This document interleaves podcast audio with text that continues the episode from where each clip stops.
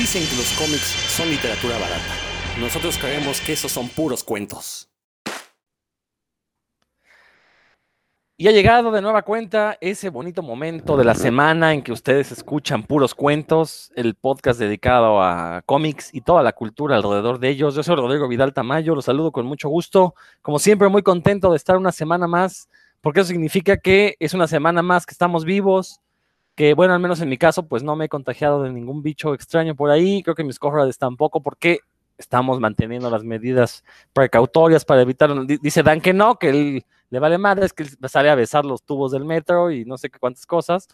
Pero bueno, este, los demás sí estamos manteniendo las precauciones, las debidas precauciones, porque pues si no este, lo hacemos nosotros, el gobierno no lo va a hacer. Entonces, sean bienvenidos a Puros Cuentos y procedo a hablar. Pues échate tú, Dan, a ver que estás ahí este, de rebelde, pues saluda. Es que me estoy, me estoy lamentando porque hoy me encontré a mi prima Angélica, ahí, este, que tenía un rato que no platicaba con ella, y más bien me acordé ahorita que mencionaste esto, como el cerco de, de contagios se van se, va cerrando porque pues este, en la semana que sucedió se contagiaron varias personas cercanas a mí y este, o sea, no, no, es que ya las vea hacer, que las vea seguido ni demás, pero sí que son cercanas pues en cuanto a familia y sentimentalmente y sí, pues veo que cada vez se, se cierra más el cerco, está muy, muy, muy grave la situación y buen Rodro. Perdón por entrar con toda la alarmista, saludos a todos. adelante, adelante, porque solo así, Solo así entiende pues la gente, ¿eh? La verdad. Entonces, este, sí. sí, sí, no, y sí hay que cuidarnos, la verdad. Entonces, va, Héctor, ¿qué pasó? ¿Cómo andas? Hola, ¿qué tal, Rodro? Amigos que nos escuchan. Pues, pasando cosas bonitas, la verdad es que si hay un programa que no se deben de perder, es precisamente este, porque ahora sí van a salir máscaras y cabelleras volando. Así es que no se lo pierdan, porque va a estar bueno. Ya veremos, ya veremos. Siempre, eh, en todos los programas sucede, somos muy sutiles, eso sí, pero siempre nos agarramos del chango. Y obviamente no puede faltar Roberto Murillo. ¿Cómo estás, mi querido Roberto? Muy bien, mi querido Rodro, un saludo para ti, para Dan, para Héctor, aquí atendiendo al llamado de mi, de mi querido profesor Charles Vidal Tamayo, que nos convocó un programa más. Ustedes no lo ven allá porque solo tienen el audio, pero está sentado en una silla magnánimo con su cobijita de, de, ¿cómo se llama esto? De tigre. polar para que no se frío en las piernas. Con mi frazada de tigre, sí, claro. No, bueno, para la gente, efectivamente estoy en un sillón porque ustedes no lo saben, pero este programa se está grabando en el domingo en el que están jugando los poderosísimos Pumas contra la máquina celeste del Cruz Azul. Y pues a los Pumas, ahorita en este momento les falta un gol para pasar a la final del fútbol mexicano. Y si lo meten, estoy seguro que van a ser campeones. Ahora yo tengo que confesar algo, mi, mi piel es puma, pero mi corazón es rojo, rojo como la playera de los toros Nesa de los años 90, aquel equipo que todos extrañamos, porque era, era el segundo equipo de todos, la verdad, los Toros Nesa, ¿no? Este, un gran, gran equipo con Mohamed, con Arangio, con el Pony Ruiz. Traías, traías tu, pelo de colorado y de güero hasta ahora. sí, por eso, esa, en esa época lo traía en honor a, ese equipazo, equipazo de los Toros Nesa. La verdad es que los extrañamos, extrañamos ese, ese estilo de fútbol. ¿A poco no, Dan? ¿No los extrañas? Sí, pues yo creo que todo aquel que, le guste el, el fútbol desenfadado y en el que el, talento y, el, y el desmadre, ¿por qué no decirlo? Este, También. Estén sobre, sobre todas las cosas. Eh, fue, fue seguidor de ese, de ese grupo de, loquillos llamados. El, Piojo Herrera también estaba ahí, no, un equipazo, ¿eh? La verdad, qué, buenos tiempos. ¿Tú te acuerdas, Héctor? ¿No, no, no fuiste fan de los toros Nesta? Héctor se ríe porque pues, es muy fifí, entonces, pues, ¿cómo le vería un equipo en esa? Pero, pero. Eh, oye, mencionar eh, al Piojo Herrera y, y decir que pasó, pues, no deben ir en la misma frase, por favor. No, no, por Dios, el Piojo Herrera fue un jugador sazo y, lo demostró en la selección también, y, lo demostró más cuando defendió el honor de México ante Jamaica, que fue y agarró unos tabiques del estadio ahí de Nesa, precisamente, y se agarró a tabicazos con los jamaicanos para defender el honor mexicano, ¿eh? Así que, el que, más extraña al, al que más extraña el Toros Nesa creo que es el Gusano Nápoles porque les metió como ocho un día en una final. Sí, sí, y, no le metían ni al arco iris. Entonces, bueno, pues, es que ya tenía que pasar. Roberto, Roberto sí se debe acordar de, ese equipo, era un, equipazo. No, ahí sí te fallo, mi querido Rodro. Nunca fui fan del fútbol. Soy Puma. Ah, tengo mi camiseta de Pumas, pero jamás he sido fan del fútbol. Es más, si me preguntas tres nombres de, jugadores de ahorita los Pumas, no tengo ni idea. Y no, yo tampoco, la verdad. yo no me estoy el morbo. O, o, de vez en cuando alguna final en casa de algún amigo, pero no, nunca he sido seguidor este, del fútbol. Ahí sí lamento decepcionarlos, pero no. Está bien, está bien, se vale, se vale. Pues bien, este programa es eh, un, poco especial, un tanto especial, porque lo vamos a dedicar a hacer algunas recomendaciones de títulos que consideramos que son óptimos para eh, ofrecérselos a alguien que no conozca de cómics, pero que tenga ganas de conocer de cómics y que este se convierta en el primer cómic que lean en su vida. Bueno, quizás no el primero, pero sí el primero que lo invite a, a conocer lo que es el universo de los cómics, ¿no? Lo que, lo que es todo este, este medio. Eh, vamos, yo lo titularía el primer cómic de tu vida. Quizás no sea el primero cronológicamente, pero sí el primero que los invitaría a darse cuenta que los cómics son mucho más que hombres musculosos enfundados en mallitas, en capas y volando por las ciudades, ¿no? De hecho, Vamos a iniciar este programa con un pequeño debate que dice Héctor que, va a estar muy encarnizado. Yo, yo ya lo vi ahí que tiene un bat con clavos. Lo bueno es que estamos a distancia, entonces este, espero que lo use para otras cosas. Pero yo. Como Doña Frosina. ¿eh? exacto, como Doña Frosina. Como Doña Yo sostengo la, la, tesis de que los cómics de superhéroes no sirven para invitar, iniciar a alguien en la lectura de los cómics. ¿Por qué? Porque los cómics de superhéroes requieren ya un gusto desarrollado y cierto contexto para conocer los cómics. Y me refiero que no sirven para invitar a los cómics, no, a un niño, me refiero a alguien adulto. Por ejemplo, si llega una, sobre todo una mujer, si llega una mujer y me dice, oye, recomiéndome un cómic para conocer acerca de cómics, lo último que haría, porque sé que la voy a ahuyentar de los cómics si le ofrezco Dark Knight Returns, si le ofrezco Watchmen, si le ofrezco este, ¿qué otro gran cómic de superhéroes? Por ejemplo, Ultimates, este, no sé son porque de, entrada los cómics de superhéroes están hechos para, para hombres. ¿no? no, no es gratuito que la, mayor, la mayoría de los fanáticos de superhéroes seamos hombres. Y dos, necesitas tener desarrollado ya el gusto por ese tipo de historias porque son muy, muy particulares. O sea, ver historias de superhéroes, pues es ver historias efectivamente donde la masculinidad siempre va a salir triunfante, donde necesitas conocer un poco del, contexto, de la continuidad que tenga el personaje para entender por qué puede ser relevante una historia de superhéroes. Por ejemplo, el caso de Dark Knight Returns, pues no, o sea, si tú nunca has leído a Batman y te dan Dark Knight Returns, pues no le vas a ver ningún chiste, porque el, el trasfondo que convierte a Dark Knight Returns en una gran historia de Batman es cómo deconstruye el mito de Batman. ¿no? No es tanto la historia en sí, porque pues, la historia básicamente pues, es este, Batman dándole casa al guasón, casa con Z, no, no, no poniéndole casa este, con S, no, no matrimoniándose con él. Entonces, eh, eso es lo, interesante de Dark Knight Returns, que dentro de la continuidad de Batman presenta una historia totalmente diferente, pero si no conoces nada de Batman, pues no le vas a encontrar ningún chiste. Esa es la hipótesis que yo manejo. Héctor, te cedo la palabra para que me, me, me, me calles la boca o me des la razón.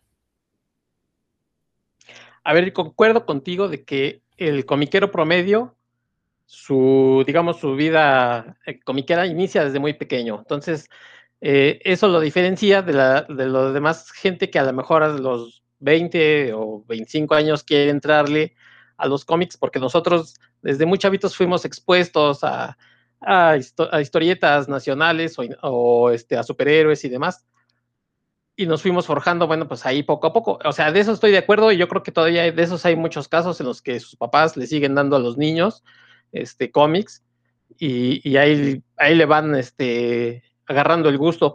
Pero que un, un eh, adulto le quiera entrar a los cómics y me dices, es que no, no le voy a dar este Dark Knight, pero pues yo la verdad tampoco le daría Sandman, por ejemplo. Y no porque a mí no me, no me guste o porque o porque este, lo empecé a leer y pues, la verdad es total, lo tengo ahí trunco, sino porque sé que también la lectura de Sandman incluye muchas cosas este, que probablemente ese lector no, no tenga en su, en su bagaje a lo mejor, pero no, cultural, sino dentro de los cómics.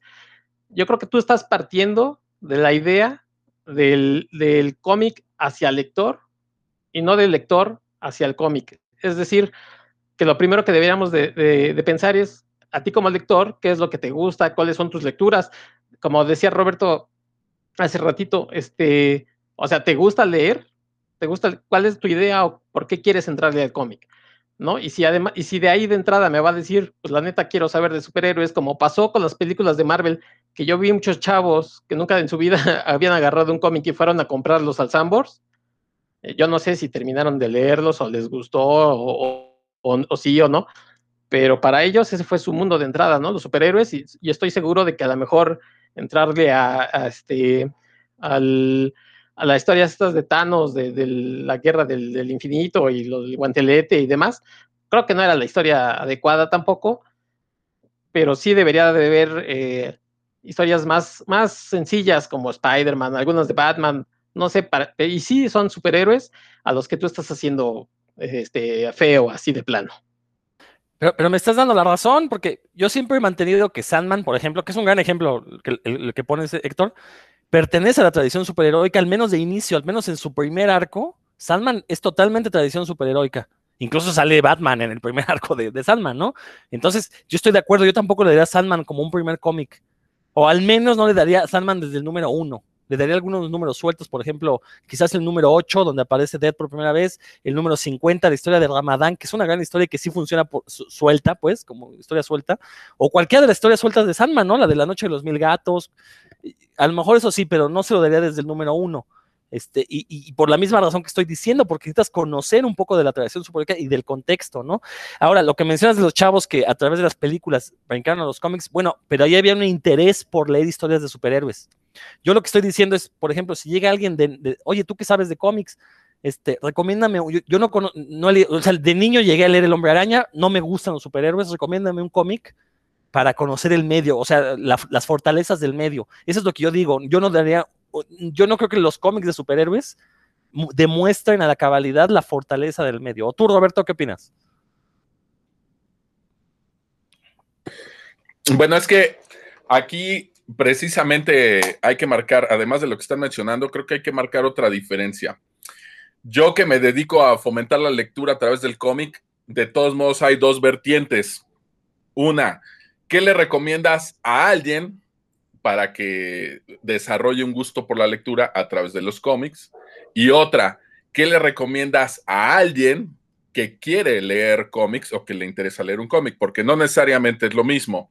Cuando hay una persona que ya está interesada por leer cómics, pues ya hay esta predisposición y prácticamente algo que tú le recomiendes, pues le va a entrar.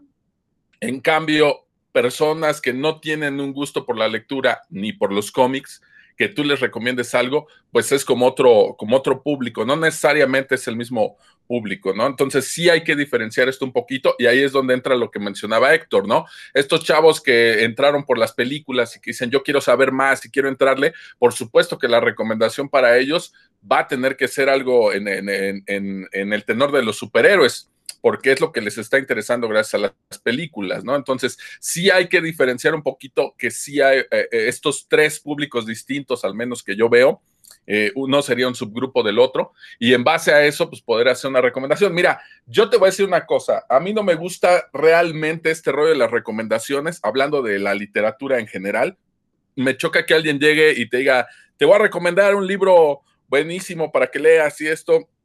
A mí no me gusta porque en realidad pues tú no conoces el contexto de lo que lee esa persona, sus gustos eh, particulares, etcétera. Entonces es muy aventurado decir de la nada que alguien te va a recomendar algo para que leas y que te va a gustar mucho. A mí me gusta mucho Juan Rulfo, pero no por eso quiere decir que a todos mis amigos, aunque sean lectores, pues les va a gustar Juan Rulfo o Jorge Ibargüengoitia, que me parece divertidísimo. No necesariamente a todo el mundo le gusta Ibargüengoitia. Entonces, sí hay que ver como, como en qué contexto, bueno, al menos es lo que he aprendido yo a bola de, fregadazos, ¿no? No necesariamente un, un cómic, un título, un autor, pues va a funcionar bien para todos. Entonces, en este contexto, yo creo que es en lo que va a girar ahorita nuestras recomendaciones, de decir, ok, yo recomendaría este autor o este título, pero más o menos como para este público, ¿no? Que no se entienda aquí en el programa que lo, de lo que vamos a hablar, autores o títulos, son absolutamente válidos para todos los contextos o para todos los tipos de lectores, porque no es así. En la práctica, pues ya te das cuenta que sí existen grandes diferencias, ¿no? Entonces, bueno, por ahí a lo mejor va a sonar de repente un poquito raro que, que, recomiende un título muy light y de repente recomiende otro un poco más clavado, pero pues va atendiendo precisamente a esto, ¿no? Como a los distintos tipos de lectores que tenemos ahí, que yo creo que sí hay. Y pues, eh, mira, para muestra, pues está un botón, ¿no? Aquí en el programa, yo creo que la mayoría de nosotros comenzó leyendo superhéroes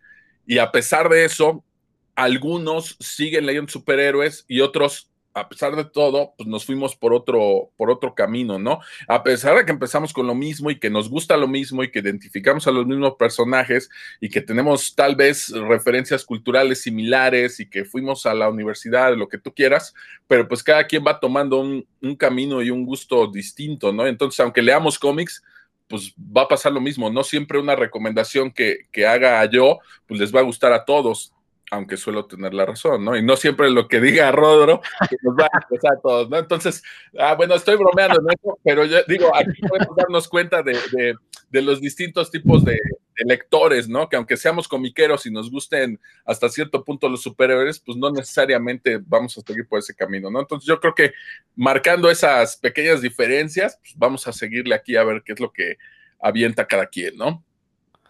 A ver, mi querido Dan, ¿tú qué opinas? Yo quisiera empezar recomendándole a Roberto un libro que sé que le va a gustar. Ah, no es cierto, Roberto, no será. Era porque he dicho que, eso no te gustaba para nada. Este, no, bueno, ya, eh, pues el tema es aquí, ¿por qué los superhéroes? Yo, yo creo, concuerdo mucho con Rodro en el, punto en que hay muchos títulos de superhéroes que no serían la mejor opción para, para que empezara a leer a alguien, porque tienen, se basan mucho o basan mucho esa historia en, que el lector conozca la, continuidad, ¿no? Y hay, y hay este, pues, superiores como Superman que tiene una continuidad de, más de 80 años, que es muy, pues, ¿quién va a saber todo eso, no? Solo, eh, pues gente que esté muy clavada con eso, y, y hay, hay cómics que, tienen eso, ¿no? Yo, por ejemplo, ahorita me vienen a la mente, no así dos títulos, ¿no? El, el Batman Rip, que ni yo le entendí, por ejemplo, y el uno que acabo de leer que, que me gustó bastante, que es el House of X, Powers of X, que pues, me queda clarísimo que si alguien no sabe de qué va la continuidad de X-Men de hace muchos años, no va a entender nada y, y, no solo eso, sino que los va a abominar, ¿no? Va a decir, esta basura, ¿qué? Este, y ahí sí concuerdo contigo, Rodolfo, pero también si pienso en otros títulos de superhéroes que no tienen ese, esa, esa, ese problema, por ejemplo, Invincible, ¿no? del que he hablado muy bien aquí. Eh, creo que, cualquiera que, que tome los primeros números le, podría gustar, no va a decir que le va a gustar, ¿verdad? Pero que le podría gustar porque la narrativa elementos eh, que ya mencionaste, o sea, eh, los elementos como de narrador gráfico, de narrativa gráfica, perdón, pues están, son muy, muy fáciles de seguir eh, los personajes son, están, son sólidos, eh, permiten que, la, que el lector se identifique con ellos, etcétera. O sea, tiene, tiene muchas características positivas que creo que a, alguien que le gusten los superiores le podría, bueno, si, que te gusten los superiores previamente te podría gustar la historia. Yo creo que ahí está la clave de todo en la, la palabra que es historia, ¿no? O sea, si a ti te gustan las historias y la historia está bien contada, pues aunque sea de superhéroes, y digo este, aunque sea porque lo que ya mencionó antes, ¿no? De la, de la continuidad, te podría gustar eso. Yo me di cuenta de eso cuando empezó el fenómeno de Miss Marvel, se llama, la, esta chavita, que es un personaje que cuando, como vi la popularidad que tenía, dije, ah, pues le voy a echar un ojo. A mí en lo particular no me, no me gustó y no lo seguí, pero pues eso no quita que a muchísimas otras, otras personas mucho más jóvenes que yo sí les gustó y que a ellos sí les habló en su idioma y demás. Ahí fue yo donde empecé con esta idea de que, pues, un personaje nuevo es más fácil para, entrarle, ¿no? A esto de las, pues, de los superhéroes y de los cómics en general. Héctor. Que te aviso, Héctor, que ya metió, Héctor, ya metió el cuarto gol los Pumas, ¿eh? Entonces, faltan dos minutos. Mira. ok. Eh, hay algo que lo que, dijo Dan ahorita y que lo que nunca he estado de acuerdo y que la verdad, a, ver si me pueden explicar ustedes que son tan doctos, es lo de la continuidad, porque siempre dicen, es que los chavos de hoy tienen eh, tienen que leer 80 años de continuidad de un personaje y, o sea, cuando yo le entré por primera vez a la Liga de la Justicia, a Superman o a Batman, tenían 50 años de, historias y eso no me, no me, ni me espantó, ni me ahuyentó. Eh, probablemente lo que me llamaba la atención cuando yo era muy chavo eran los colores que volaban y demás. Y leí y seguí leyendo y llegó un momento, a lo mejor cuando tenía 12, 13, que, que ya quería saber qué había pasado antes, pero eso no me, eh, no tenía yo un obstáculo para decir, híjole, no le voy a poder entrar porque no le voy a poder entender. O sea, yo a la, a la historia que le entraba, pues probablemente sí tenía referencias, pero, o sea, había referencias de otras cosas, pero pues igual las leía y les entendía. Entonces eso de que es que el, el, personaje tiene muchas, este, mucha historia y no le vas a entender, o si le entras a hoy un título de Avengers no le vas a entender, pues probablemente alguien muy interesado y si agarra la historia adecuada, ahí sí, ahí sí lo debo de aceptar, dirá, órale, esta historia está interesante, pero ¿qué pasó antes? Y a lo mejor se vaya hacia atrás, sin importar que sean 30, 40 o 50 años de historia. O sea, yo nunca he entendido esa idea de que no se le puede entrar a los superhéroes porque ya son viejos. Bueno, nada más, dos cosas. Pues, Una. Con mucho gusto te explico, porque tal vez no me expliqué. A ver, a ver, a ver, Dan, venga, y ahorita, ahorita yo, yo comento. Más Dan. Tiene que ver con la historia, ¿verdad? Hay, hay, yo, por ejemplo, también tenía pues, toda la vida sin leer Daredevil y empecé a leer el de Alex Malib y Brian Michael Bendis y lo entendí perfectamente porque no hacía referencia a, a personajes que así como umbríos que poco conocidos y demás, la historia se explicaba por sí misma y hay muchas otras historias que no lo hacen, entonces sí depende mucho de la historia con la que con la que quieras sentarle, por ejemplo, si los personajes ya te atraían este, te, y, eh, si, el, personaje te resulta atractivo, a lo mejor aunque la historia tenga su grado de complicación, de dificultad, pues le vas a, le vas a seguir, ¿no?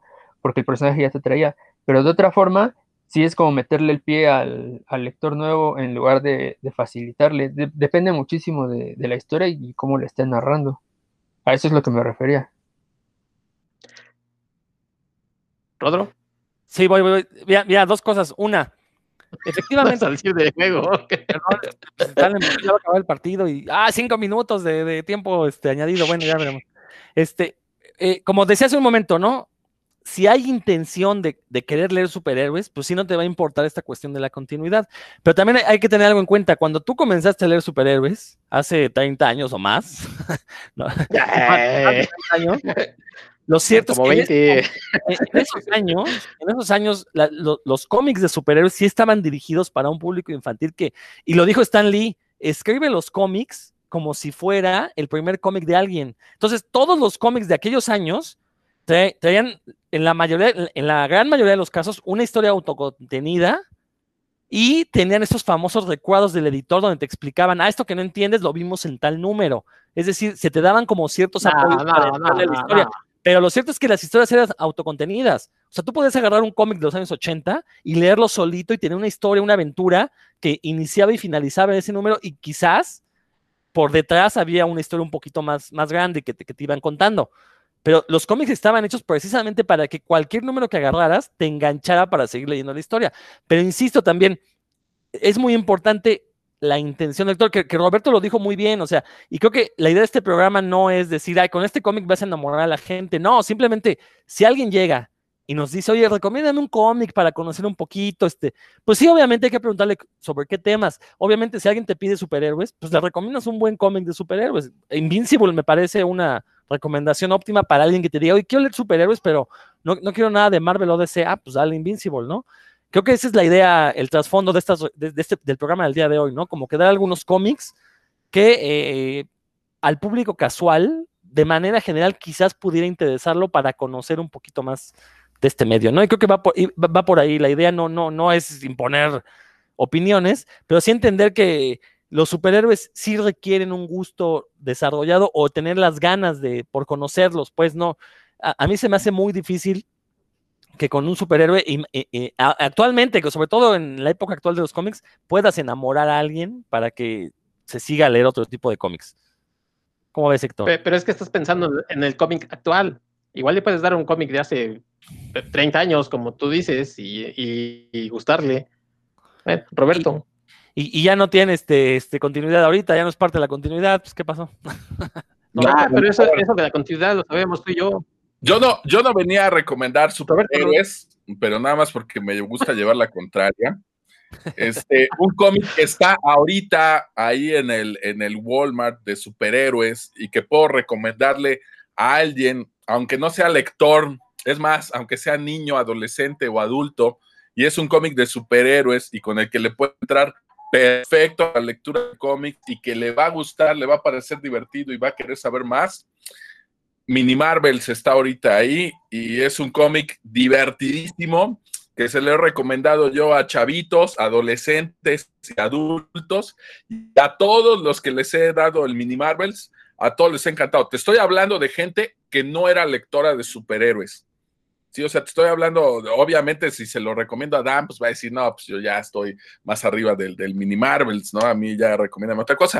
Pero bueno, Mini Marvels en la colonia. Está, divertidísimo, es de Chris Giaruso y las historias que trae ahí son historias cortas. Está padrísima. Desde que lees, creo que la primera es la de Wolverine con su cereal y ese rollo. Desde que lees la primera, pues la verdad ya te enamoras de ese tipo de, de historias, ¿no? Incluso gente que ya leía cómics de superhéroes, que no sabía la existencia del mini Marvels, cuando se los he rolado por ahí, pues les, les encantan. Y bueno, le puedes dar una lectura ligera y está chistoso, está muy bonito el cómic, pero también trae referencias para ñoños, ¿no? Te vas dando cuenta cómo salen personajes, frases, este, escenarios, etcétera, que son referencias más clavadas a los cómics y a la continuidad. Entonces ahí tenemos un cómic que no necesariamente necesitas leer la continuidad, no necesitas conocer al personaje. Es un cómic de superhéroes, es un cómic divertidísimo y que además funciona muy bien para prácticamente cualquier edad, ¿no? Ya de ahí hacia abajo, pues yo pondría el de Lil Gotham, que también está padre, pero está un poquitito más, más clavado. Está por ahí el de los Tiny Titans, que también está está divertido, pero no, a mí de todos esos, pues el que más me gustó es el de Mini Marvels, la verdad está bastante bien. Viene ahorita en el Walmart en un paquete con eh, los X-Men contra, creo que los Vengadores o algo así, pero igual en chiquito, ese no lo he leído, no sé, no sé qué tal va, pero bueno, vienen los dos juntos en un paquete por creo que 199 pesos, una cosa así, entonces el precio está bastante accesible. Si alguien le quiere entrar a leer superhéroes, pues es un excelente título. Y si alguien ya lee superhéroes, pero no conoce por ahí el Mini Marvels, échenle un ojo, les aseguro que es una lectura ligera, pero divertidísima. Y no por decir que es ligera, quiere decir que no es inteligente. La verdad está muy bien construida, está muy bien contada, está muy bien pensada. Cáiganle por ahí el Mini Marvels. Yo que no venía a recomendar superhéroes, ahí les va un título que funciona para todo esto y que no tiene 30 o 40 años de haberse escrito. Sí, insisto, es una muy buena recomendación para gente que pues quiera algo casual, que a lo mejor quiera ver a los superhéroes desde otra óptica, pero al final de cuentas es un cómic de sátira, ¿no? No es un cómic, eh, entre comillas, serio, ¿no? Por, por ponerle una palabra, ¿no? Que, que, es lo que querríamos. O sea, imagínate que llega, no sé, alguien muy fanático de Rulfo como tú y te dice, oye, a ver, recomiéndame un cómic para enamorarme de los cómics y le das mini Marvel, pues no creo que funcione. Claro también... que sí, mira, yo, tengo, yo tengo maestras que, eh, bueno, de una vez voy a aventarme uno de los títulos que voy a recomendar, que es Rulfo, una vida gráfica, y que les ha encantado en las escuelas porque trae la biografía de Juan Rulfo y pone en contexto su historia y cómo fue escribiendo sus cuentos, su novela. Está muy bien hecho, está ahí en Bogotá. Y a esos mismos maestros les he recomendado el Mini Marvel. Y te estoy hablando de profesores de, de, de secundaria y preparatoria que les ha gustado tanto la novela de Rulfo como el Mini Marvels. Entonces, no, yo creo que, que esto de, no me voy a clavar en esto de, de, lectura seria, porque nos vamos a meter en lo de la literatura, que si era alta literatura o no sé qué, y pues eso para mí ya es un debate que se acabó hace como 30 años, ¿no? La literatura es literatura y se acabó. Y lo mismo aquí, los cómics, pues son cómics, y ya que si les quiero poner la etiqueta de que si son serios o no, pues ya me voy a meter en otro rollo, ¿no? Y vamos a empezar a decir que solamente Neil Gaiman o, o Alan Moore hacen cómics serios y pues todos los demás hacen cosas comerciales, ¿no? Por, por decir algo. Pero no, yo creo que cualquier, para mí, mira, cualquier título, sea, estoy haciendo comillas, sea serio o no sea serio, cualquier título puede ser una buena puerta de entrada a la lectura. Y yo se los digo en las escuelas, a mí no me importa si tú empezaste leyendo Cañitas de Carlos Trejo, que está espantoso, pero si con eso empezaste a leer y esa es tu puerta a la lectura para descubrir que hay otros libros que hablan de terror, de horror o de lo que tú quieras, de misterio, un thriller o lo que sea, pues para mí ese va a ser un buen libro, no porque esté bien escrito, ni porque sea buena la trama, ni bueno el autor, sino porque fue tu puerta de entrada a la lectura.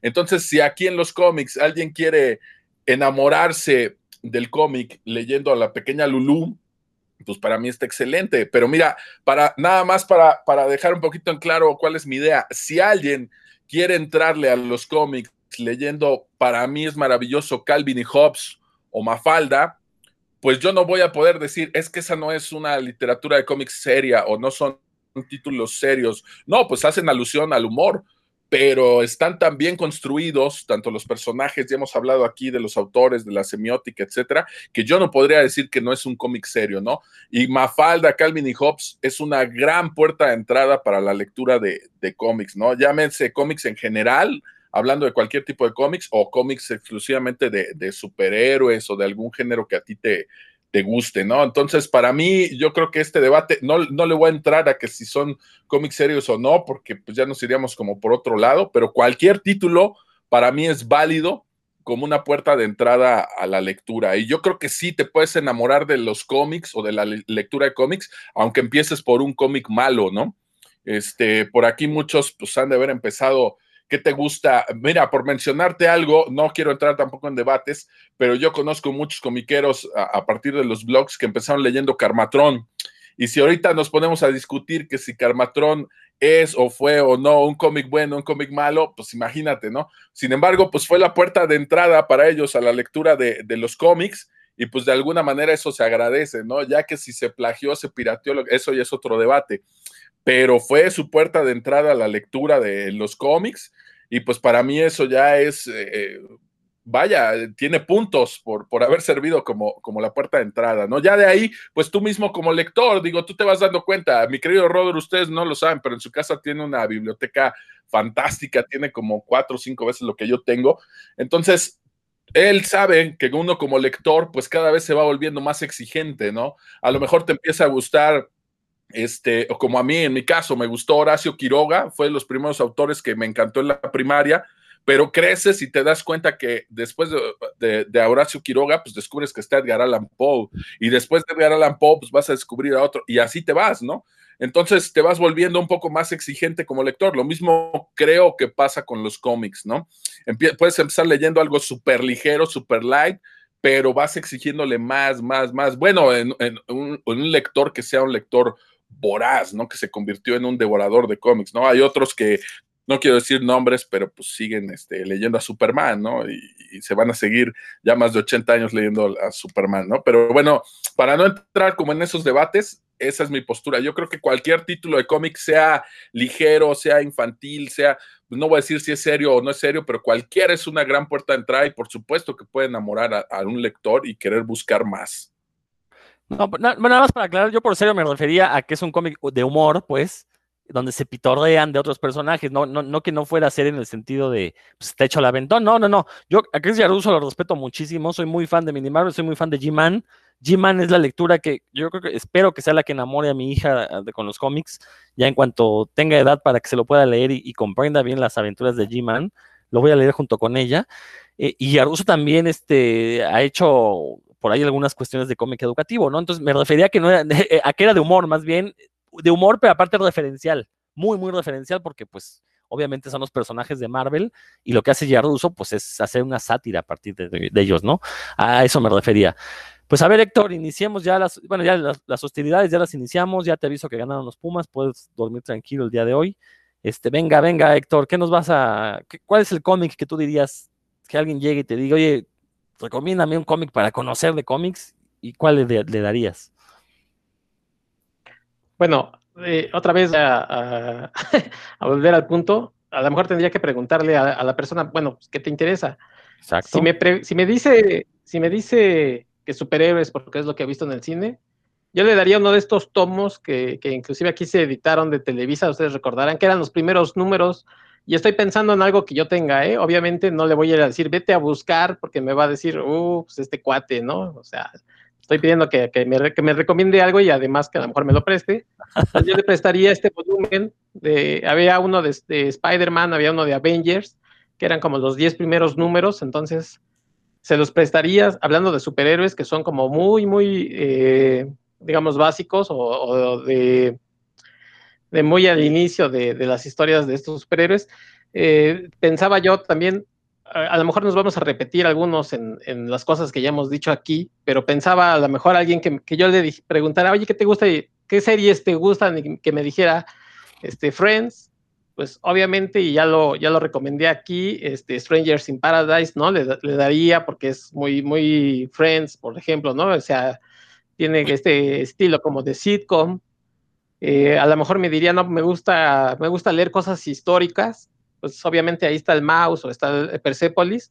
Son cosas que, que creo que, que, a la gente, dependiendo de su gusto, creo que le podrían fácilmente gustar este, este tipo de obras, que obviamente son, que son como los clásicos que todo el mundo menciona, pero, pero creo que alguien que tiene estos gustos, o sea, que, me, que específicamente me, me dice a mí este, algo de terror, eh, a lo mejor ahí sí le fallo, pero este, sí le diría, bueno, pues este, están estas historias eh, adaptadas que han hecho de Lovecraft, ¿no? Hay algunas muy buenas, que son las que yo he tenido a, lo mejor chance de leer, eh, entonces ahí, o sea, para todo hay, y es dependiendo del gusto, yo son las que más o menos por ahí me iría por esas historias.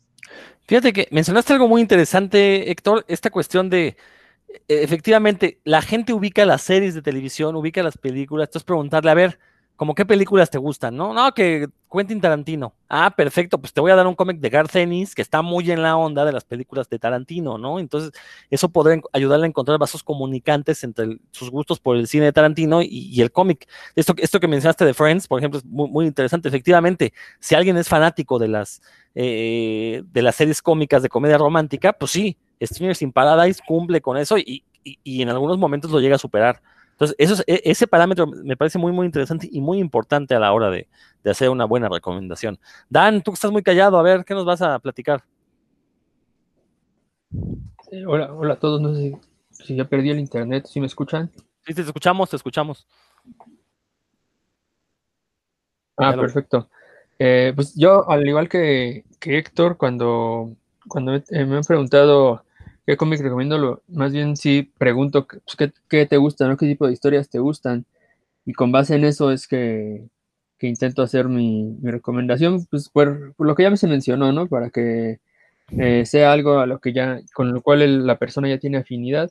Y algo, bueno, ahorita me voy a centrar un poco en los niños porque he tenido la oportunidad de trabajar con, con niños en, por muchos años y ahorita pues con, con mis hijos también me, me sirve la experiencia y veo que con ellos funciona muy bien un par de cosas. Uno, pues eh, personajes, cómics de personajes que ellos ya conozcan y les gusten.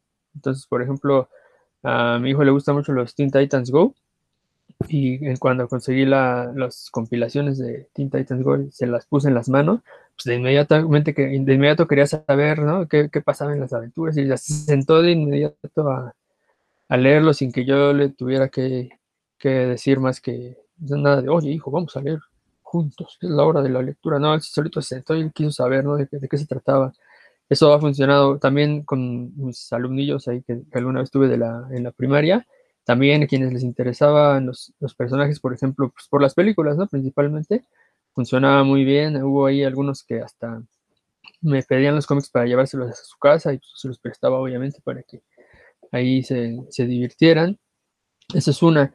Y otra cosa que es cuando, pues si, si, yo sé, porque yo tenía también unos alumnos que yo sabía que les gustaban mucho las historias y, eran ávidos lectores, entonces pues entonces ya ahí aproveché para salirme como un poco de, de los personajes ya muy, muy transitados. Y se acuerdan que habla aquí de Reina Talgamayer y, y, sus historias, que están, pues son, la verdad, me gustan mucho, son bastante profundas y, y se me hace una muy, muy buena narradora. Pues les, en las clases utilizaba pequeños capítulos de sus novelas para, para ejemplificar algún, algún, alguna gramática o vocabulario, no lo hacer el puro pretexto en realidad para que, para, y para utilizarlo, y a los niños les gustaba bastante. la, la historia, ¿no? El, cachito de historia que se contaba, que es lo que a mí creo que es lo que engancha. Si la historia está buena, los, a los niños les va a gustar. Les gustaron a, estos niños de los que les hablo mucho más que Calvin y Hobbes y que Peanuts, Garfield, que también lo intenté, les gustaron más las de Reina Telegamayer, porque eran, son historias pues, más, un poquito más eh, largas, no por otra cosa, ¿no? Porque van, pues sí, les daba más, más tiempo de lectura, una sola historia corta les daba más tiempo de lectura. Y pues fue lo que, lo que yo encontré como eh, formas de, de acercar, eh, bueno, bueno, en el caso, un, un caso, pues persona, los personajes que ellos ya conocían y, y, de ahí, ¿no? De ahí se van pues haciendo vínculos con otros textos.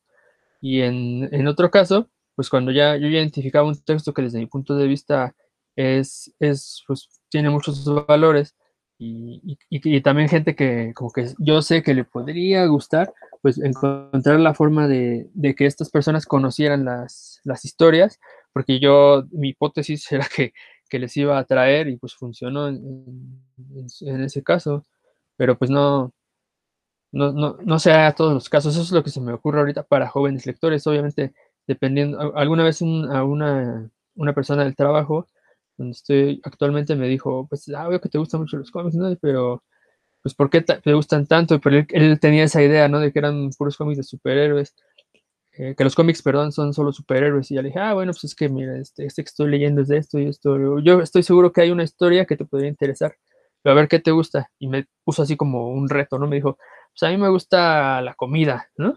Y dije, ah, bueno, pues ahí está este Relish, ¿no? De, ah, no recuerdo, de Knisley se no me acuerdo el nombre y inmediatamente busqué, le busqué unas páginas en internet del, del cómic, le dije, mira, está una receta y no sé qué. Y luego, luego hizo cara, ah, con receta y todo, así como, o es, es, algo que a él le interesaba y, y, y, de alguna forma se dio cuenta de, no creo que haya leído el cómic, la verdad, que lo haya ido a adquirir, pero sí mínimo se, se, dio cuenta que los cómics no son solo superhéroes, ¿no? Y que inclusive hay unos en los que podría aprender a cocinar uno que otro platillo. Entonces creo que esa sería la, la, primera intervención, digamos, que hay que, que, ver qué es lo que le gusta a, a, a la víctima para tratar de, de acercarlos con, con, algo que, que suponemos que, que, les podría, que podría estar en la, su misma línea de, de lo que les apetece, digamos. Muy bien, muy bien, excelentes palabras, mi querido Dan. Roberto, Bueno, pues yo les voy a empezar a hablar de, de, bueno, quiero hablarles de un par de títulos que sí tienen que ver con el humor, un par de, de autores, porque creo que el humor es una muy buena puerta de entrada a cualquier tipo de, autor, de libro, de, lectura. En mi caso, si hablamos de literatura, Ibargüengoitia pues, es de mis grandes selecciones, porque además sus novelas son cortitas, y es muy fácil, el lenguaje que maneja es muy, muy sencillo y es súper divertido. Entonces, más o menos lo mismo hago en cuanto a los cómics. Eh, justamente hoy hubo una charla en la FIL de Guadalajara virtual donde estuvo Sergio Aragonés con Sergio Arau y Bev. Y bueno, Aragonés platicó un poquito de cómo inició en la carrera. No contó la anécdota que me encanta de cuando fue a pedir trabajo en MAD y le dijeron, pues está muy padre tu trabajo, pero ya no tenemos espacio. La revista está llena, el único espacio que tenemos, pues es los bordes de las páginas, ¿no? Y él regresa al siguiente día con 30 dibujos que fueron sus famosos marginales, ¿no?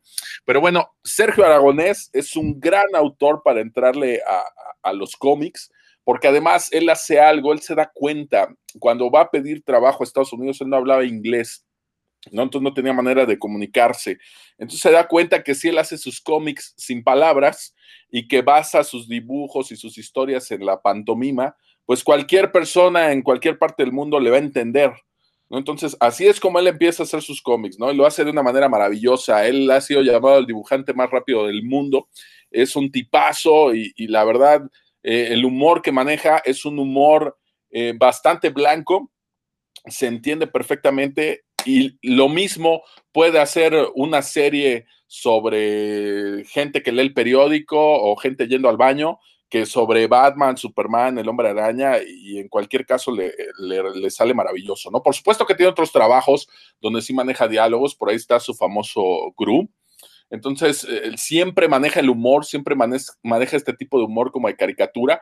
Para mí es como uno de los grandes herederos de Abel Quesada. A mí Abel Quesada me, me gustaba y me sigue gustando mucho. Entonces, para mí uno de los que siguieron en la tradición de Abel Quesada, pues es Sergio, Sergio Aragonés, obviamente guardando sus, sus, distancias de lo que hablaba Quesada y de lo que trata Aragonés, ¿no? Pero para mí, Sergio Aragonés, pues es un, un, gran autor para poderle entrar a los cómics, no necesariamente con sus temas de superhéroes, pero si a, todos les laten los superhéroes, quienes nos escuchan, pues busquen por ahí las parodias que se avienta Sergio Aragonés. Tiene unos títulos además que se llama Sergio Aragonés Masacra Marvel, Sergio Aragonés Destruye DC, que se publicaron aquí en México por parte de Editorial Beat, y tiene otro donde dice Sergio Aragonés Stomp Star Wars y otro de Image, no me acuerdo ni cómo se llama el de, el de Image, ese no lo he leído, pero los otros están bastante divertidos, están muy buenos, si es que quieren leer algo de superhéroes de él, ¿no? Pero en general lo que hace Aragonés, pues me parece muy bien hecho, muy bien pensado, su humor me resulta muy inteligente, tiene doble nacionalidad mexicana, española y creo que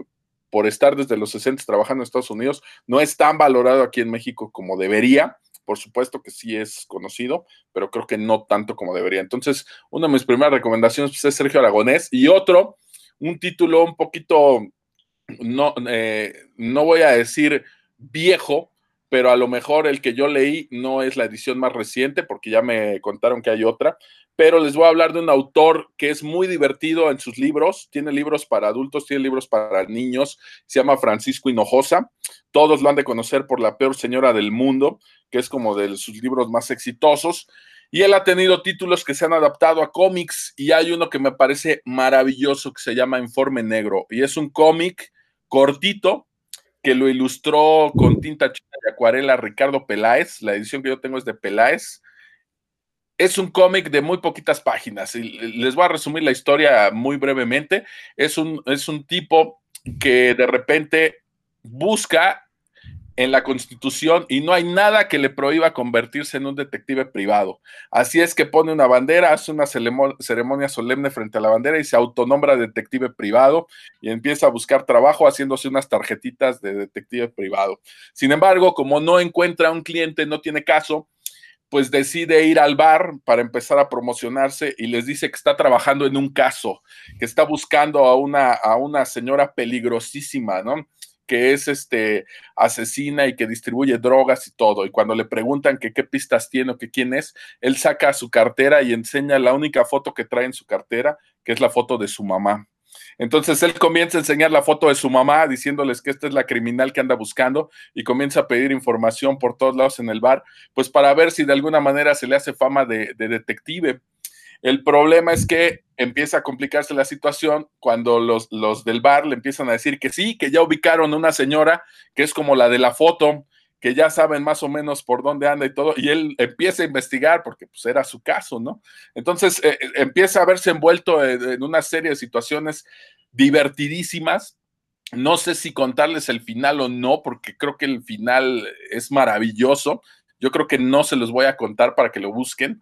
El final realmente es maravilloso, de esas cosas que tienen humor, pero al mismo tiempo es una vuelta de tuerca y, en poquitas páginas nos cuenta muy bien una historia. Está hecho de forma maravillosa en cómic eh, por Ricardo Peláez. Sin embargo, ya me contaron que hay una nueva edición donde ya no está dibujado por Peláez, sino que lo dibuja, ay, creo que el Yorko. La verdad, esa no la he leído, pero creo que ya hay una edición más actual. La que yo tengo es la que ilustró Ricardo Peláez y la verdad está muy bien hecha, está divertidísimo y eso lo puede leer cualquier persona sin importar que haya leído antes un cómic o no, sin importar que le interese este, las historias de detectives a la Raymond Chandler o cualquier otro autor que se les ocurra a ustedes, lo van a leer, les va a parecer divertidísimo. Esas son mi, mi primera recomendación, pues es entrarle por el humor y eso va para cualquier público, ¿no? Si a ustedes les gustan los superhéroes o no, o han leído cómics o no, eso no importa, aviéntense informe negro o busquen algo de, aragonés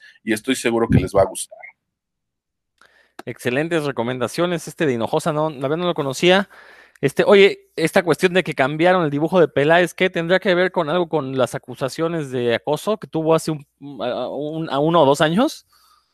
No, de hecho eso quedó aclarado y nada que ver. No, fue por lo de los derechos con la editorial. Mira, si no me equivoco, la edición que yo tengo de Peláez, ahorita no la tengo a la mano, pero esa creo que se editó, si no me equivoco, en Alfaguara Infantil o una, una cosa así, y después ya cambió de, editorial. Ahorita ya los títulos de Hinojosa tienen muchos en el Fondo de Cultura Económica, pero ahorita están publicando, híjole, creo que hasta Planeta le acaba de publicar uno, que es el guion de Pinches Chamacos, que es como un cuento que él tiene, y está dibujado por Fernando Llanos. Fernando Llanos es mejor conocido como Videoman, él se dedica a hacer, es como artista visual con el video y todo este rollo, también ha participado en algunas películas, tiene una película que se llama Matria, donde él cuenta la historia de los charros contra los nazis, que sí ocurrió aquí en México, se estaba preparando un ejército de charros para combatir a los nazis, y de eso trata esta película Matria. Entonces Fernando ya nos hace el dibujo de este cómic de pinches chamacos, creo que ahora ya es de Planeta, y más bien yo creo que obedece al cambio de editorial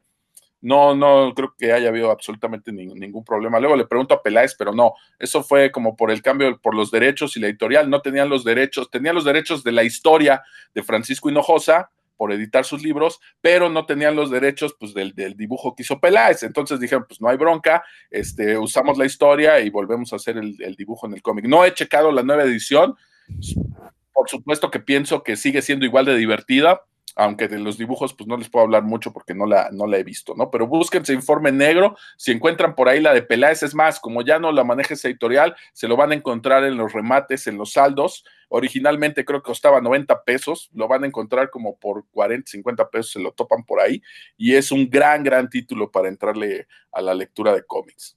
Excelente, excelente. Bueno, yo sí tengo un título que creo que es un poquito más, más general, de hecho, en algún momento ideé como una lista de títulos que para una posible editorial y que publiqué una línea que se llamaba Tu primer cómic y justamente meter títulos ahí de varios temas, pero que le hablaran a públicos de diferentes sensibilidades y en general, bueno, valga la redundancia, a públicos generales, ¿no? Eh, uno de estos cómics es uno que tristemente está inédito en México, no, no, no se ha publicado, ninguna editorial lo, lo ha querido traer. Y me refiero a I Kill Giants, o Yo Mato Gigantes, escrito por Joe Kelly y dibujado por J.M. Kenny Mura. Es un cómic, la verdad, este, a mí me encantó la primera vez que lo leí, este, me tocó muchas fibras sensibles. Es un cómic que lo mismo le puede servir a las personas que estén pasando por algún trance de alguna enfermedad terminal, ya sea personal o de algún pariente cercano. Eh, o aquellas eh, personas a lo mejor jóvenes que como que no encuentran todavía un objetivo en su vida y que se sientan como que están fuera del lugar. Bueno, es, un cómic que también le habla a, ese tipo de personas. Spoiler. ¿Eh? ¿Perdón? Spoiler. No, spoiler, no, no, spoiler, no estoy diciendo ningún spoiler, ya la gente descubrirá de qué va esto. Eh, bueno, sí, sí hay un poquito de spoiler, pero no, no afecta mucho la lectura, porque de hecho desde un inicio queda claro por dónde va. Eh, y la verdad es que es, una historia entrañable, es una historia que, insisto, le, puede hablar a, diferentes públicos, o incluso aunque uno no esté pasando por una situación de esas, el cómic está tan bien escrito que se va a dar cuenta justamente de la potencia que tiene una historia narrada con dibujos para entender cómo el cómic puede también generar esas mismas sensaciones que puede generar el teatro, que puede generar el cine. Eh, me encanta mucho, bueno, nada más Joe Kelly, pues es un autor que también procede de la, de la tradición superheroica, en algún momento escribió Superman, por ahí tiene una de las historias más famosas de Superman de los últimos años, que es esta historia donde eh, se enfrenta a un grupo de superhéroes británicos, obviamente una parodia de, equipos eh, como The Authority, como los Ultimates, que eran equipos de superhéroes escritos por escritores británicos precisamente. Y, en este número de Superman, bueno, demuestra que los valores de Superman siguen siendo vigentes todavía en el siglo XXI. Es el Action Comics 700, este, 750, eh, 725, es un número, este, vamos, este, eh, de estos hitos, ¿no? Es un número hito entonces, este, eh, que incluso fue llevado al, al, al, a la animación. ¿Tú te acuerdas, Héctor, cómo se llama la, la película? ¿Cómo se, ¿Cómo se, llama el equipo este contra que pelea Superman? La élite. La élite, que de hecho así se llama la película, ¿no? Superman contra la élite, ese es el nombre de la película. La película, la verdad es que a mí me pareció, este, como que echan, a, arruinan la historia porque es un cómic de 22 páginas y lo llevan a hora y media, ¿no? Una animación de hora y media, una hora veinte más o Ah. menos. ¿Cómo? Digo, nada más este, para agregar, creo que es el número 775 de Action Es- Comics. sí, sí, algo así. Y la historia se llama Truth, Justice and the American Way, ¿no? Este, con, con signo de interrogación, como pregunta, ¿no? Este, entonces, bueno, Joe Kelly fue el escritor de este, de este número que ya se ha vuelto histórico.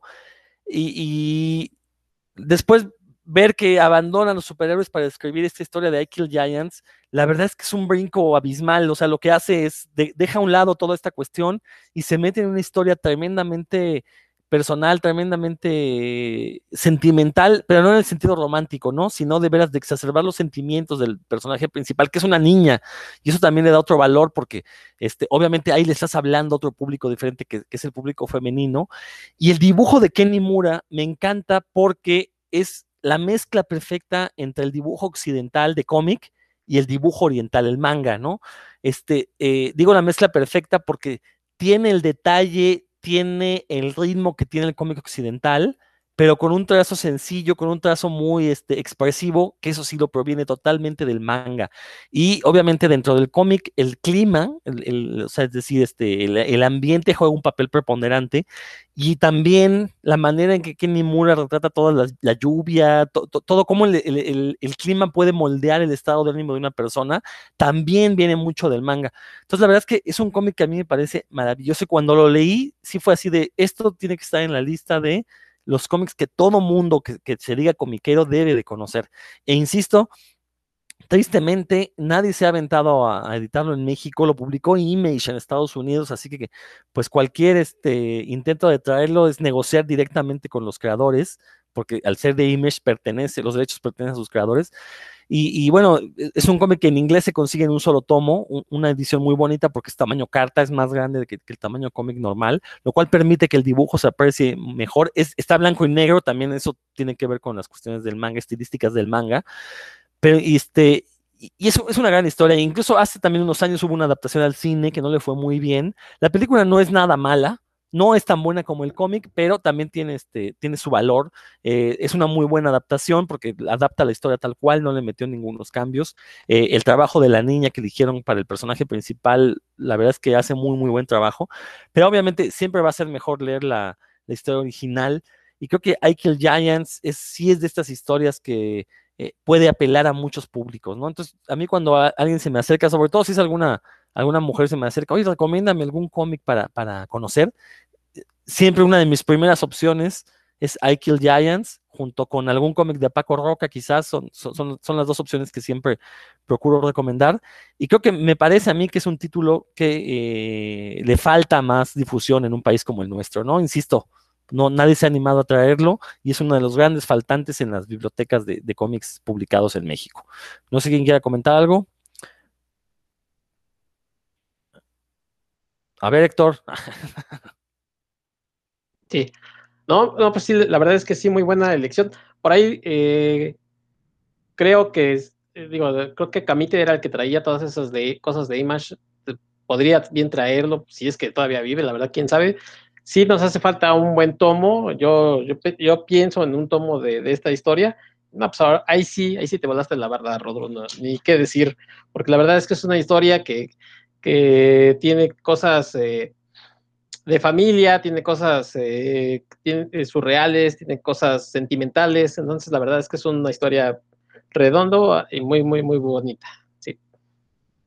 Muy bien. Roberto, ¿algo que quieras comentar? ¿O una otra recomendación? Otra, bueno, el de I Kill Giants no lo tengo. Eh, fíjate que lo, lo, bajé hace tiempo en digital y no lo he querido leer digital porque sé que es uno de esos que me va a gustar más leer en papel, ¿no? Empecé a leerlo y dije, no, ahí me paré y dije, no, lo tengo que leer en, papel. No lo tengo, no lo, he, no lo he conseguido, pero pues sí es una, digo, las críticas que tiene, el estilo de dibujo que maneja, la forma de, de, de la narrativa secuencial, que es de lo que me he puesto a ojear sin meterme a leer la historia para no arruinármelo en la pantalla, este, pues es bastante bueno. y Yo creo que eh, es una gran, gran, gran recomendación. que lo mismo va para, como decías tú, de, de manera general para cualquier público, pero creo que también es una muy buena recomendación para los que ya leen superhéroes y leen cómics y todo, salir un poquito, porque muestra muy bien de lo que hemos hablado en otros programas, las posibilidades eh, narrativas del, del, medio, ¿no? De otro tipo de historias que se pueden contar, y, igual de potentes, pero que no van en la misma temática, ¿no? Entonces funciona excelente, ¿no? Y, ya en ese tenor, pues ya medio mencioné hace ratito, este, Rulfo, Una vida gráfica, que es de Oscar Pantoja y Felipe Camargo, que fue editado eh, por la editorial RN, que es Rey Naranjo, fue editado en Bogotá, Colombia. Eh, hay varios cómics de Rulfo tratando de adaptar sus cuentos y uno que otro biográfico. He leído varios y la verdad ninguno me había convencido. Y cuando vi este, que lo vi en una fil por allá en el 2014, eh, pues está es un cómic increíble. La verdad, lo he recomendado hasta el cansancio nos narra la vida de Juan Rulfo, cómo creció, cómo mataron a su papá, eh, cómo se queda huérfano, cómo se muere la mamá y él vive en el orfanato, cómo leía los libros del sacerdote donde, donde estaba el orfanato, cómo es que él empieza con toda esta inquietud de escribir, por qué trae estas imágenes de muerte dentro de la cabeza. Eh, y este es como con un doble propósito, porque la, la lectura está muy buena, está muy disfrutable, agarras la onda de, la historia que te está contando de Rulfo. Está padre porque te dice cómo quiso entrar al ejército. Primero quiso ser sacerdote y se sale del seminario. Quiere entrar al ejército, se sale del ejército. Quiere entrar a la UNAM a estudiar, no lo aceptan, lo votan. Entra como oyente, llega como oyente y no le gustan las clases de los maestros ni lo, lo que le recomendaban y se sale de ahí, se va al bosque de Chapultepec a empezar a escribir sus, sus cuentos, ¿no? Entonces está muy padre ver esta historia, ver todo este contexto, que es uno de los grandes autores que tenemos aquí en México, y para mí tiene un doble propósito, porque además de la lectura, a mí me sirve para poner en contexto la vida de Rulfo y que los chavos y los profesores se interesen después de esto leer los libros de, de Rulfo, ¿no? Porque muchos, aunque lo ubican, pues la verdad es que la mayoría, pues no, no, no lo ha leído, ¿no? Lo leen como por, por encargo, por alguna tarea, pero no le han entrado bien a la lectura, ¿no? Y a mí me parece maravilloso, ¿no? Para ponerlo ahí en, en contexto. El libro, eh, la verdad, es bastante bueno. Lo que hicimos fue meterlo a CEP para que se hiciera una coedición y lo pueden encontrar eh, en préstamo en los libros del Rincón. Está en muchas bibliotecas escolares y lo van a encontrar por ahí también en algunas bibliotecas públicas, ¿no? Aquí en México solamente se consiguen librerías o en las ferias de libros donde andan los de editorial La Cifra, esta que tiene un gatito negro que edita Bunsen. Ellos distribuyen esta, esta novela gráfica aquí en la República Mexicana, entonces se puede conseguir a través de ellos, ¿no? Todas las personas a quienes les he prestado el libro o a quienes se los he recomendado, pues les ha gustado mucho y son personas que no leían cómics ¿no? Y, el problema con este tipo de recomendaciones es que luego vienen y te piden algo similar.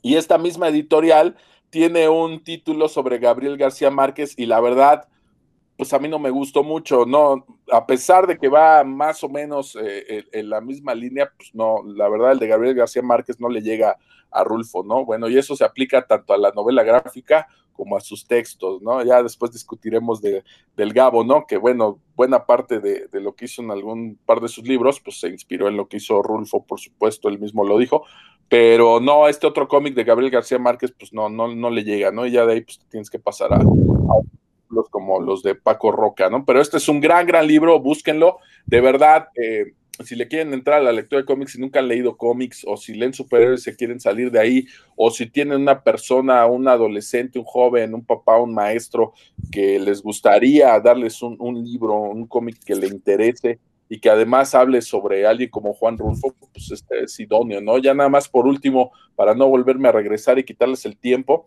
siempre me preguntan los papás y los maestros y todo, ¿no? ¿Cómo hacer que tus hijos lean? Y esto es en general, no solamente para libros o para cómics, ¿no? Porque todo el mundo le gusta que sus hijos lean o su primo, sobrino, lo que sea, y no saben cómo. Y ellos creen que recomendándoles un cómic se van a volver lectores o recomendándoles un libro.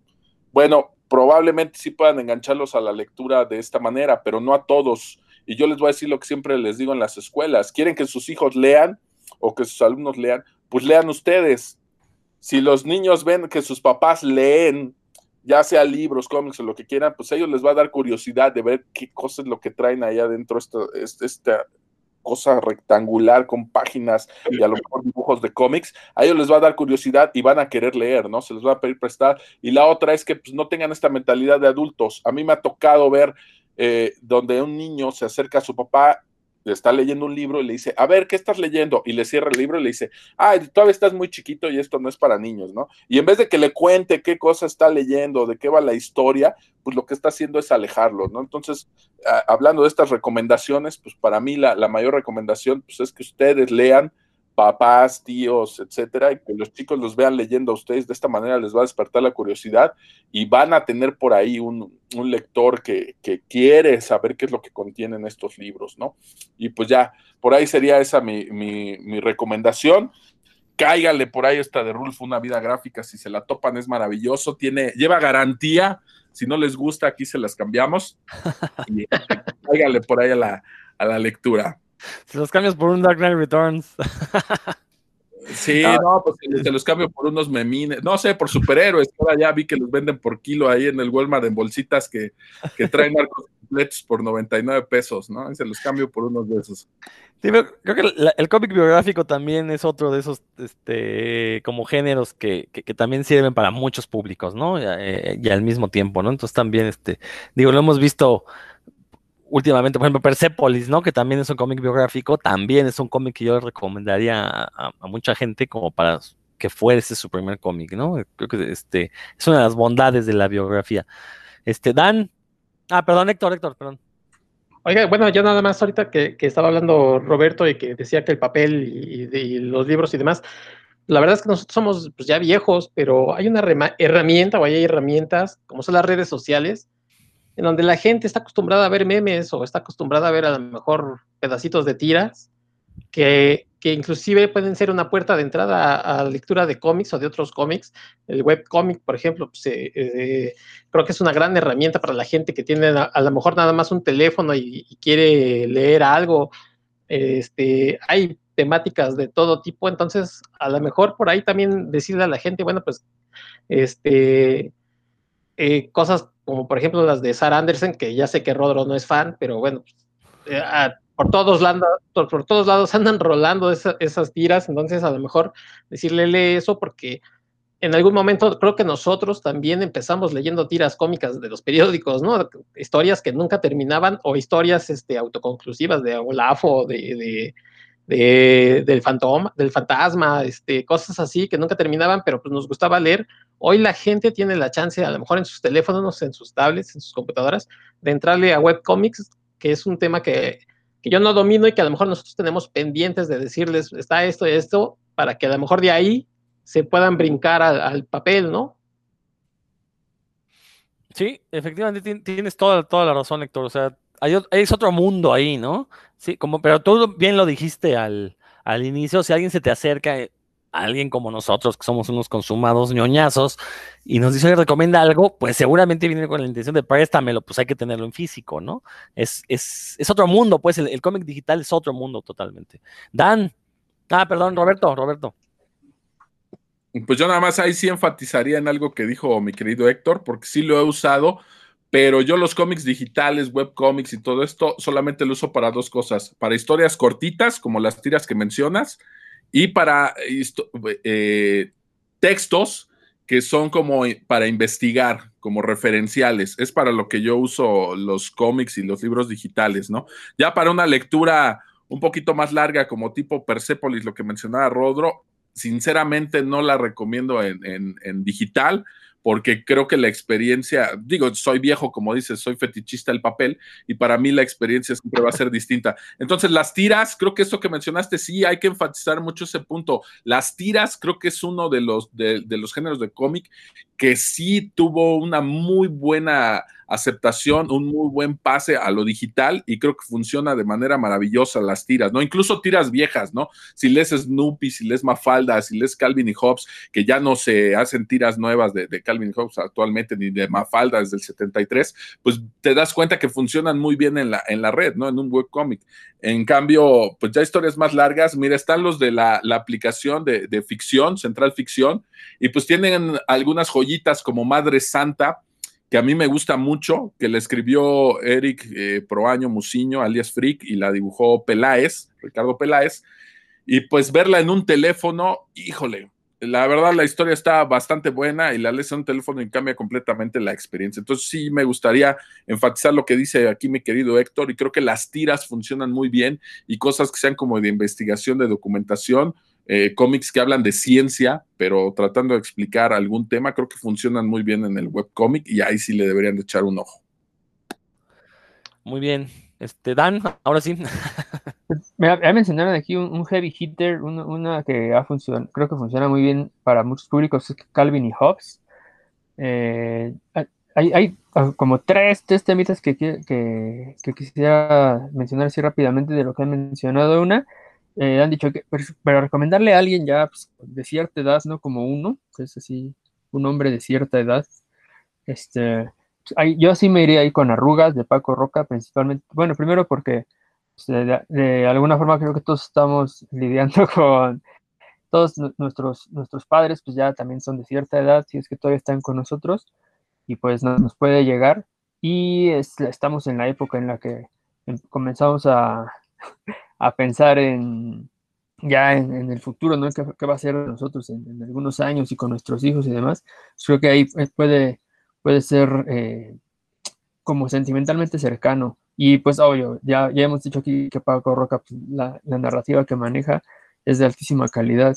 Otra pregunta que hiciste tú, Rodro, es si una mujer me, me preguntara qué le recomendaría, y ahí tengo, yo tengo una recomendación que, que sí le he recomendado a mucha gente, que es Phone Home, Ah, bueno, ah, antes, antes, bueno, Phone Home primero, Phone Home, que es un, pues una, novela muy, muy profunda de esta Alison Bechdel, o Bechdel, no sé dónde vaya la acentuación en su, en su apellido, eh, en el que, en, serio, pues la, trama, aunque la trama así es, es complicada, la forma en la que ella lo, lo hace es tan, fácil de seguir y el estilo que maneja así como medio caricaturesco también lo, hace tan como muy cercano al lector que, a pesar de que, es algo, es algo, digamos, difícil lo que cuenta ahí, la muerte de, su padre y todas las implicaciones que tuvo para, para ella y para su historia familiar eh, a partir de ese momento.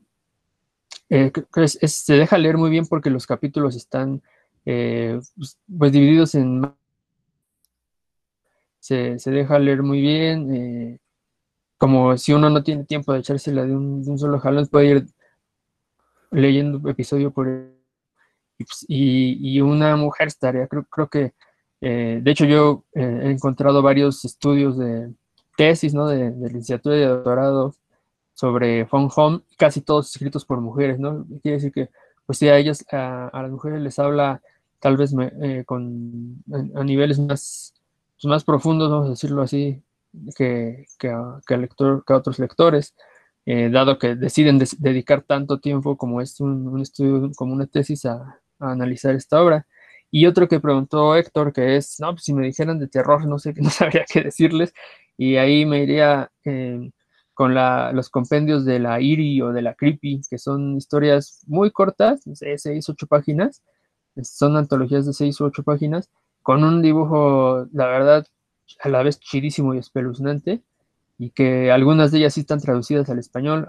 Eh, ahora, el, contra de todo eso es que yo no tengo físicamente nada de eso de lo que estoy hablando, eh, pero, ah, pero están en las bibliotecas, o sea, este, en la biblioteca, en la Ciudad de México hay dos bibliotecas con amplia con un catálogo muy amplio de historietas. Eh, si, si, uno tiene la fortuna de, de, entenderla al inglés, pues está la de Dianglo, que ya la he recomendado muchas veces aquí, que la sección de cómic, y ahí le llaman ellos, ¿eh? no, no yo.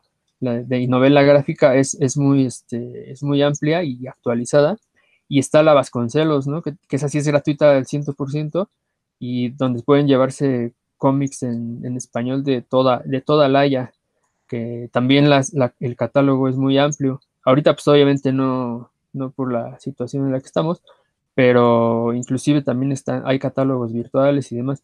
Yo sí, pues como convivo mucho con, con alumnos de veinteañeros, eh, sí estoy más convencido de que, que es, esas nuevas poblaciones no están tan apegadas al papel como yo mismo o como ustedes que lo han mencionado ahorita. Y si a ellos les rolas el, el archivo, son felices, ¿no? Eh, yo también estoy convencido de que hay, hay, que invertir. Yo principalmente, por ejemplo, me, cuando ya decido gastar en, en, autores, lo hago por autores nacionales, que puedo yo ver que el dinero les va a caer directamente en las manos y no se va a quedar en, en la librería, ¿no? O con la distribuidora, porque ahora que me metí a esto de, de hacer cómic ya me di cuenta que ahí se queda mucho, mucho del dinero. Y, y en cambio hay empresas que, pues, que, no se van a hacer más pobres, ¿no? Como Disney o ATT, porque, porque un alumno mío lea un cómic que yo le paso en PDF, ¿no? Entonces ahí sí, este, y a ellos no les molesta en lo más mínimo leerlo en PDF a comparación de, yo sí prefiero 100%, por ciento tenerlo en las manos, ¿no? Pero a ellos no tanto. Creo que si ustedes ahí a, a un lector joven que les diga, oye, recomiéndame si se lo pasan en, en archivo digital, no les van a hacer el feo, ¿eh? ¿Qué pasó, doctor a, a los chavos no, a los chavos no nos preocupa si es PDF, si es este electrónico, ¿eh? No, pues no, créanme que no. No, es que ya con, con, con los precios que, que, están alcanzando ya las obras, ya, pues ya es opción que sean electrónico, ¿no? Pero bueno. Sí, sí, no, sí. no, y el espacio. ¿El qué? ¿El espacio? El espacio, pues también uno ya de pronto ya no tiene dónde poner tantas cosas. Sí, ya ni modo, sí. pues hay que guardar en la computadora.